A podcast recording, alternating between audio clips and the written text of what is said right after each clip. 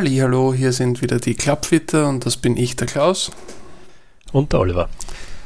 Holly, wir sprechen heute über einen Teil, der wird sich jetzt über mehrere Folgen ziehen, von dem viele Spieler glauben, dass er der absolut wichtigste im ganzen Schläger ist.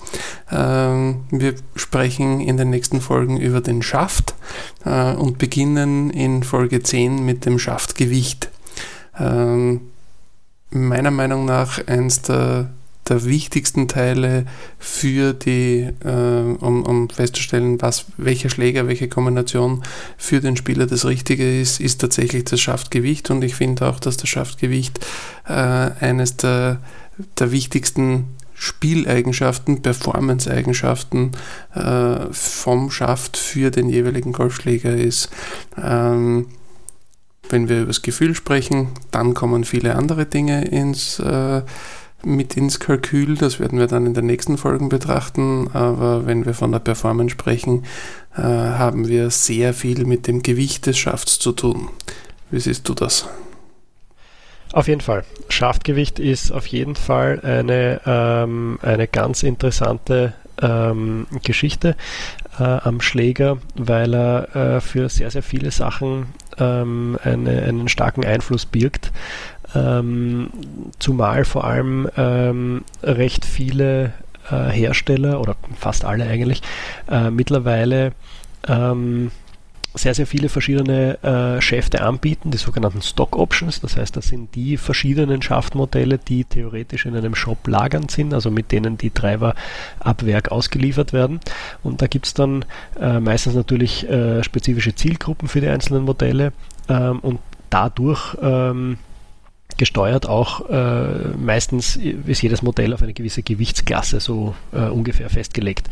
Ähm, und da das Richtige zu finden, ähm, das kann unter Umständen sehr verwirrend sein. Da probiert man einen Schaft aus und hat ein komplett anderes Gefühl, ähm, als dann mit demselben äh, Treiberkopf in einem äh, mit einem anderen Stockschaft, äh, der genauso angeboten wird im Geschäft. Und das ist manchmal äh, sehr verwirrend ähm, für den Normalverbraucher, sage ich jetzt.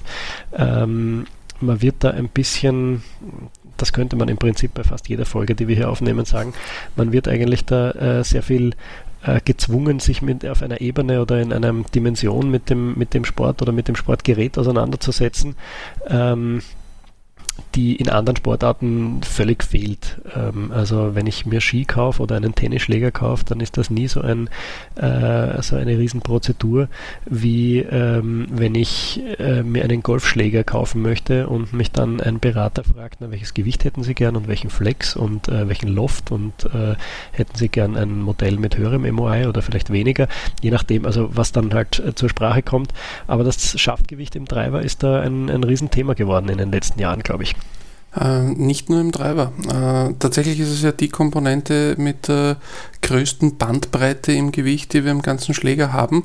Äh, schwere Schäfte, Stahlschäfte bei den Eisen gibt es im äh, über 130 Gramm Bereich, 140 Gramm und gehen runter auf inzwischen mit den extrem Leichtgewichten in den, in den 30 Gramm Bereich. Also wir haben da eine, eine Spannweite von, von 100 Gramm, in der es Schäfte gibt. wir sprechen bei Schlägerköpfen von Gewichtsunterschieden zwischen zwei vergleichbaren Schlägerköpfen, also jetzt zwei Siebeneisen, zwei Drivern, äh, die im, im, niedrigen einstelligen Grammbereich liegen.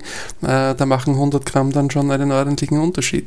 Ähm, tatsächlich ist es für mich, äh, dass das Schaftgewicht gleichzeitig auch eine Komponente, die in unsere beiden vorherigen Folgen mit einfließt, die nämlich eben das Gesamtgewicht und, äh, und das Schwunggewicht bzw. den MOI des Schlägers beeinflussen. Und nachdem das eben eine enorm wichtige Performance-Komponente ist, äh, ist das definitiv etwas, was ich auf gar keinen Fall vernachlässigen möchte. Ähm, typische Auswirkungen vom Schaftgewicht, grob gesagt, äh, als, als Faustregel, je schwerer der Schaft ist, desto flacher macht es den Ballflug, je leichter der Schaft ist, desto höher macht es den Ballflug, äh, je leichter der Schaft ist, desto schneller kann ich den Schläger bewegen, je schwerer der Schaft ist, desto langsamer kann, ich ihn bewegen. Ähm, wie wir das ohnehin schon in, in vorherigen Folgen festgestellt haben, äh, solche einfachen Faustregeln, solche äh, Anhaltspunkte, äh, Guidelines lassen sich nicht endlos fortsetzen. Das geht sicher äh, werde ich nicht unendlich viel Schlägerkopfgeschwindigkeit mit einem unendlich leichten Schaft erreichen. Äh, dort werden wir nicht hinkommen, leider. Äh, und andersherum werde ich auch nicht stillstehen, wenn ich einen etwas zu schweren Schaft nehme. Ähm, aber es ist sicher ein ganz wichtiger Punkt, die äh, gerade beim Schaft die, die richtige Gewichtsregion zu treffen, äh, um eben dem, dem jeweiligen Spieler äh, sein bestmögliches Potenzial bieten zu können. Auf jeden Fall. Äh, ich glaube, das Schaftgewicht, wenn ich mich recht erinnere, ist auch wieder eines der Themen, wo, wo unsere persönlichen Vorlieben stark auseinandergehen, wenn ich das richtig sehe, oder? Die, äh, ich, ich weiß, dass du definitiv in deinen Schlägern deutlich schwerere Schäfte drinnen hast als ich.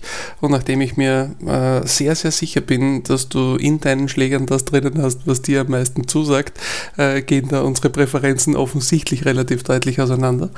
Ähm, der Hauptgrund, warum in meinen Eisen im Moment Schäfte drinnen sind, die ungefähr 105 Gramm wiegen, äh, ist, dass ich Schläger spiele, die ein halbes Inch länger sind und, und mir der Schläger zu kopflastig, zu schwer wird, wenn ich da was Schwereres drinnen habe.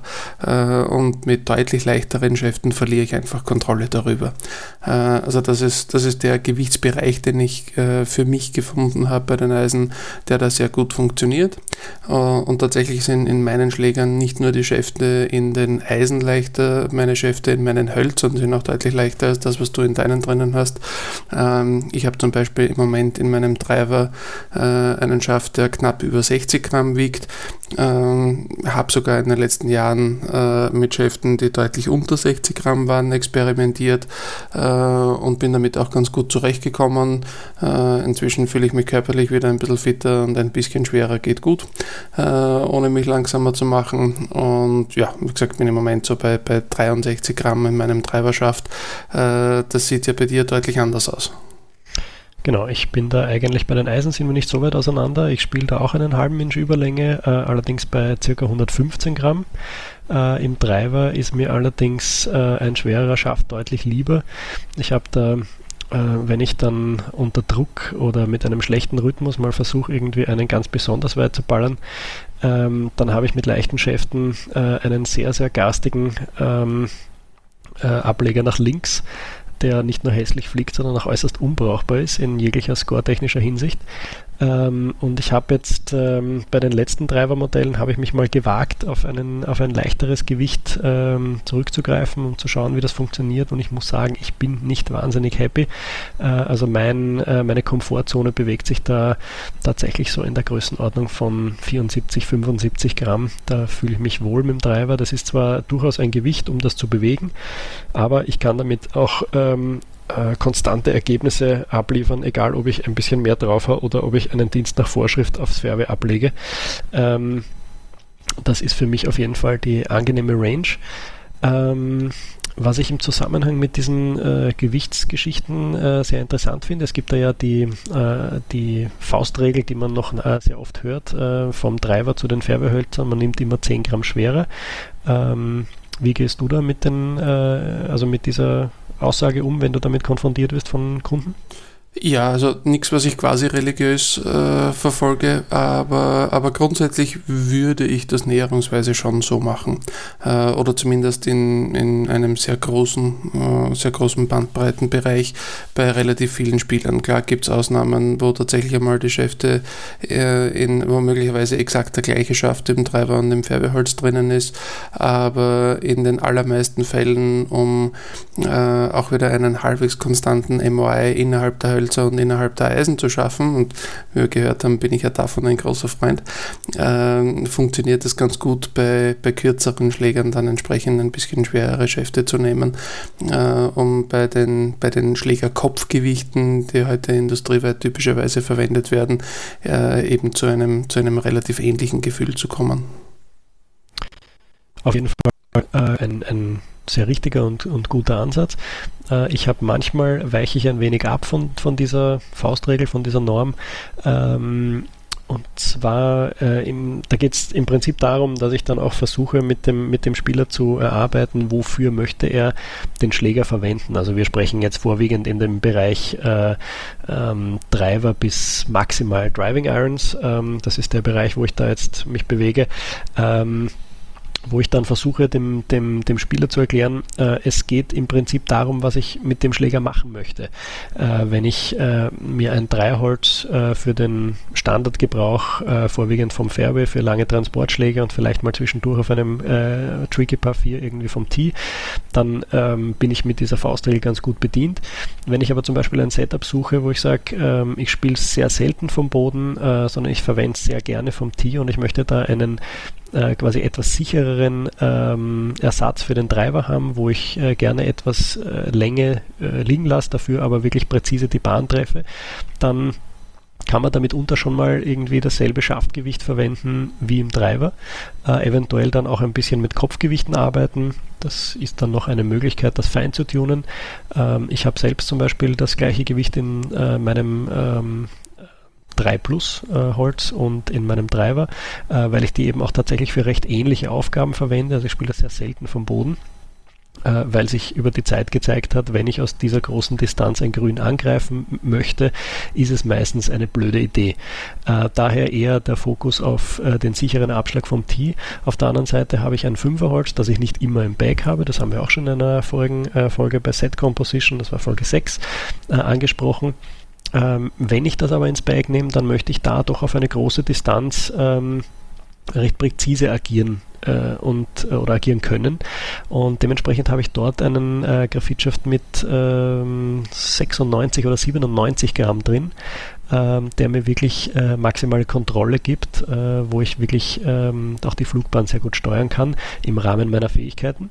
Aber das sind eben dann so Spezialsituationen, die ich auch immer wieder, äh, ich nehme mich da jetzt selbst als Beispiel, weil ich das am besten erklären kann, aber es, äh, es gibt da immer wieder Situationen auch mit, mit Kunden, wo man da äh, spezielle äh, Lösungen für besondere Aufgaben finden kann.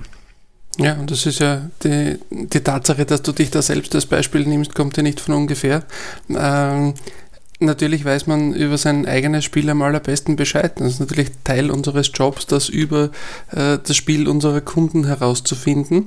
Aber äh, ich erlebe es in vielen Fällen, dass äh, da gar nicht so viel Idee möglicherweise dahinter ist und äh, Schläger eigentlich primär ja, als um eine bestimmte Distanz zu überwinden, gesehen werden. Ja? Äh, und dass sich viele Spieler über, über mögliche Alternativeinsatzbereiche von irgendwelchen Schlägern noch gar nicht äh, so viel Gedanken gemacht haben. Ähm, bei mir ist es tatsächlich in, in, meiner, in meiner Zusammenstellung so, dass, dass meine Schäfte äh, konsequent ein bisschen schwerer werden. Äh, ich habe äh, sowas wie ein Driving Iron tatsächlich nur als, als Alternative, als 15. oder 16. Schläger in meiner Set-Zusammenstellung. Ähm, ich bin da äh, relativ konventionell unterwegs mit im Moment einem Driver, zwei Fairway-Hölzern, äh, einem Hybridschläger, einer ganze Menge Eisen und Wedges. Ähm, und habe das Bedürfnis, äh, relativ selten äh, einen, einen anderen Schläger als meinen Driver als primä primäre Option vom Tee zu nehmen, äh, weil ich für mich selber festgestellt habe, ich bin mit einem Dreierholz äh, genauso schief wie mit dem Driver, ich kann nur äh, weiter weg vom Grün droppen ähm, und, und, und habe keinen nennenswerten Vorteil in der Präzision äh, mit einem kürzeren Schläger vom Tee, habe es auch schon mit schwereren Schäften probiert äh, der, den Schlag links, den du bei deinem Treiber erwähnt hast, den kenne ich von mir selber auch sehr gut. Äh, mir hat es leider Gottes nichts geholfen, da auf was Schwereres zu wechseln. Ähm, wenn wir beim Thema Schaftgewicht sind, kommt auf jeden Fall gerade bei den Eisen äh, auch noch die Frage Stahl oder Graphit. Ich würde mal grundsätzlich sagen, als Faustregel kann man sagen, die Graphitschäfte äh, sind etwas leichter als die Stahlschäfte, äh, aber es gibt da einen relativ großen Überlappungsbereich. Äh, wie gehst du in diesem Überlappungsbereich an die Frage Stahl oder Graphit ran? Das kläre ich meistens ähm, so, dass ich äh, versuche zu erarbeiten, wie wichtig dem, äh, dem Spieler das, das Feedback der Schläger ist. Ähm, der Stahlschaft gibt durchwegs ein etwas präziseres Feedback. Es gibt sehr, sehr gute Graphitprodukte, aber im Standardbereich ist es doch so, dass das Feedback eines, eines ähm, oder das Gefühl, das ein Graphitschaft vermittelt, doch etwas, ähm, salopp gesagt, etwas schwammiger ist. Ich kann nicht ganz so genau sagen, wo ich den Ball getroffen habe, ob der wirklich jetzt genau das macht, was ich wollte. Und ähm, wenn dem so ist, äh, da, dann tendiere ich immer zu einer leichteren Stahlvariante, ähm, also wenn, wenn das Feedback wichtig ist, wenn das ein Kriterium ist, das für den Spieler interessant ist, dann äh, tendiere ich eher zu einer leichten Stahlvariante im Vergleich zu Graphit. Ähm, es gibt da allerdings jetzt zwei Nischenprodukte, die da sehr interessant sind. Äh, das sind Graphitschäfte mit äh, Stahlkomponenten oder Stahlbauteilen. Auf der einen Seite von der Firma Aerotech das Steelfiber-Modell und äh, von UST der Recoil, wobei für mich ist der Recoil etwas näher am Graphitschaft dran. Das Steelfiber ist etwas äh, ähnlicher dem leichten Stahlschaft vom Feedback. Ähm, das sind zwei Modelle, mit denen ich bei mir in der Werkstatt äh, beim Custom Club Making äh, sehr, sehr viel arbeite, speziell mit, äh, mit dem Steel Fiber, weil ich da unter Umständen einem sehr guten Spieler, der vielleicht ein bisschen in die Jahre gekommen ist und jetzt äh, sich das Ganze ein wenig leichter machen möchte, aber eben nicht verzichten möchte auf das Feedback, mit dem er äh, umgehen kann, äh, dann sind das ganz gute Varianten. Ansonsten gilt für mich ähm, einfach die Restriktionen, die ich durch die physikalischen Materialeigenschaften habe. Sie ähm, sind festgelegt durch eben die Graphitfaser und Stahl. Äh, es ist so, beim, bei der Graphitfaser muss eigentlich ähm, die, die Wandstärke des Schaftes indirekt proportional zum Außendurchmesser zunehmen. Also je dünner der Schaft wird, desto dicker werden die Wände. Dadurch ist die Gewichtsverteilung eine Spur anders als bei einem Stahlschaft, der annähernd äh, immer die gleiche Wandstärke hat. Ähm, was wir dann in der Praxis oft sehen, ist, dass ähm, speziell in dem Bereich des Schwunges, der koordinativ abläuft, wo ähm, der Schläger quasi das Gesichtsfeld des Spielers verlassen hat, ähm, haben die meisten Spieler mit einem Stahlschaft ein besseres Gefühl, äh, was der Schläger macht oder wo er sich befindet. Und das ist natürlich ganz interessant, wenn ich die Anweisungen meines äh, Pros äh, umsetzen möchte, weil da sollte ich eigentlich spüren, wo ich da mit dem Schläger bin. Und das ist tatsächlich auch wieder eine Sache, wo das Gewicht des Schafts auf jeden Fall mit reinkommt, äh, weil besser spüren, was der Schläger gerade macht, hat tatsächlich auch sehr viel mit dem Widerstand des Schlägers gegen den Schwung zu tun. Ähm, und da sind wir wieder bei mehr Gewicht, mehr spüren. Ähm, tatsächlich gehe ich an die, äh, an, den, an, den, äh, an die Frage Graphitschaft oder Stahlschaft sehr, sehr ähnlich heran, wie du es gerade herausgearbeitet hast. Ähm, ich würde tatsächlich, also das ist tatsächlich eine Sache, die es in den, in den letzten Jahren äh, ganz, ganz deutlich in den, in den Markt geschafft hat, dass es in dem Bereich, in dem wir vor 20, 25 Jahren eigentlich nur Graphitschäfte haben, hatten in dem Gewichtsbereich äh, so um die 80, äh, 90 Gramm, äh, dass es da inzwischen eine ganze Menge gute Stahlschäfte gibt und dass sich tatsächlich äh, bei mir äh, die, die, der Produktmix äh, der Schläger, die wir verkaufen, deutlich geändert hat. Ähm, ich würde sagen, vor 20 Jahren haben wir 70% Eisensets mit Graphitschäften verkauft. Heute ist es sicher eher 50 zu 50, äh, wenn es nicht sogar schon eher zugunsten der Stahlschäfte ist. Ähm, und das ist vor allem äh, der Erfolg der, der leichten Stahlschäfte, die es heute am Markt gibt, äh, die eben genau diesen Gewichtsbereich abdecken, wo man früher gesagt hat, da sollte man unbedingt einen Graphitschaft nehmen, äh, weil es eben, das ist jetzt tatsächlich schon mehr als 20 Jahre her, äh, Stahlschaft eigentlich bedeutet hat, äh, Kategorie 130 Gramm. Äh, und was viel, viel leichteres hat es da kaum gegeben. So ist es. Da war damals auch das Fitting relativ einfach. Ähm, da ist man Nehmen Sie den Stahlschaft oder den Graphitschaft? Genau, und hat gesagt, wollen Sie Stahl oder Graphit? Äh, ich hätte gern Graphit, hier danke, auf Wiedersehen. äh, relativ schnell erledigt. Das läuft heute tatsächlich deutlich elaborierter ab. Ähm, wer sich das anhören und ansehen möchte, soll bitte gerne bei uns vorbeikommen. Ähm, hast du sonst noch was zum Schaftgewicht, Olli? Schaftgewicht, da gibt es vielleicht noch einen ganz aktuellen Punkt, ähm, den man auch viel in den Fernsehübertragungen sehen kann. Ähm, da hat sich jetzt ein, eine kleine Nische aufgetan, speziell bei den Schäften für Hölzer ähm, ist der Counterbalancing ein, ein Thema geworden. Wie hast du da bis jetzt Erfahrungen gemacht damit? Ja, definitiv. Äh, die, also die, die grundsätzliche Idee äh, der Counterbalancing-Schäfte äh, ist, dass die Schäfte so gebaut sind, dass sie am hinteren Ende, also in Richtung Griffende, äh, ein bisschen schwerer werden äh, und vorne ein bisschen leichter. Äh, dadurch kann man Viele Firmen verwenden das so, äh, dass sie dadurch entweder den Schlägerkopf schwerer machen können und den Schläger in der gleichen Balance halten oder den Schläger länger machen und in der gleichen Balance halten. Äh, und äh, der Erfolg, den man sich davon verspricht, ist eben tatsächlich mehr Schlägerkopfgeschwindigkeit zu erreichen oder bei dem schwereren Kopf dann eine bessere Kraftübertragung auf den Ball, weil je mehr Masse da im Schlägerkopf steckt, desto schneller fliegen die Bälle weg. Ähm, das ist definitiv definitiv ein Trend, den man äh, über viele Hersteller hinweg äh, beobachten kann und äh, den man auch tatsächlich auf den Profitouren dieser Welt immer wieder sieht. Äh, ein ganz populäres Modell, das man da im Moment in sehr vielen Bikes drinnen sieht, äh, ist der Mitsubishi Tensei Orange, äh, ein, ein Schaft mit so einer orangen, schmalen Banderole drauf. Ähm, der eben ein relativ deutliches Counterbalancing-Gewichtsprofil äh, hat und äh, sich großer Popularität erfreut. Hast du selbst damit schon experimentiert?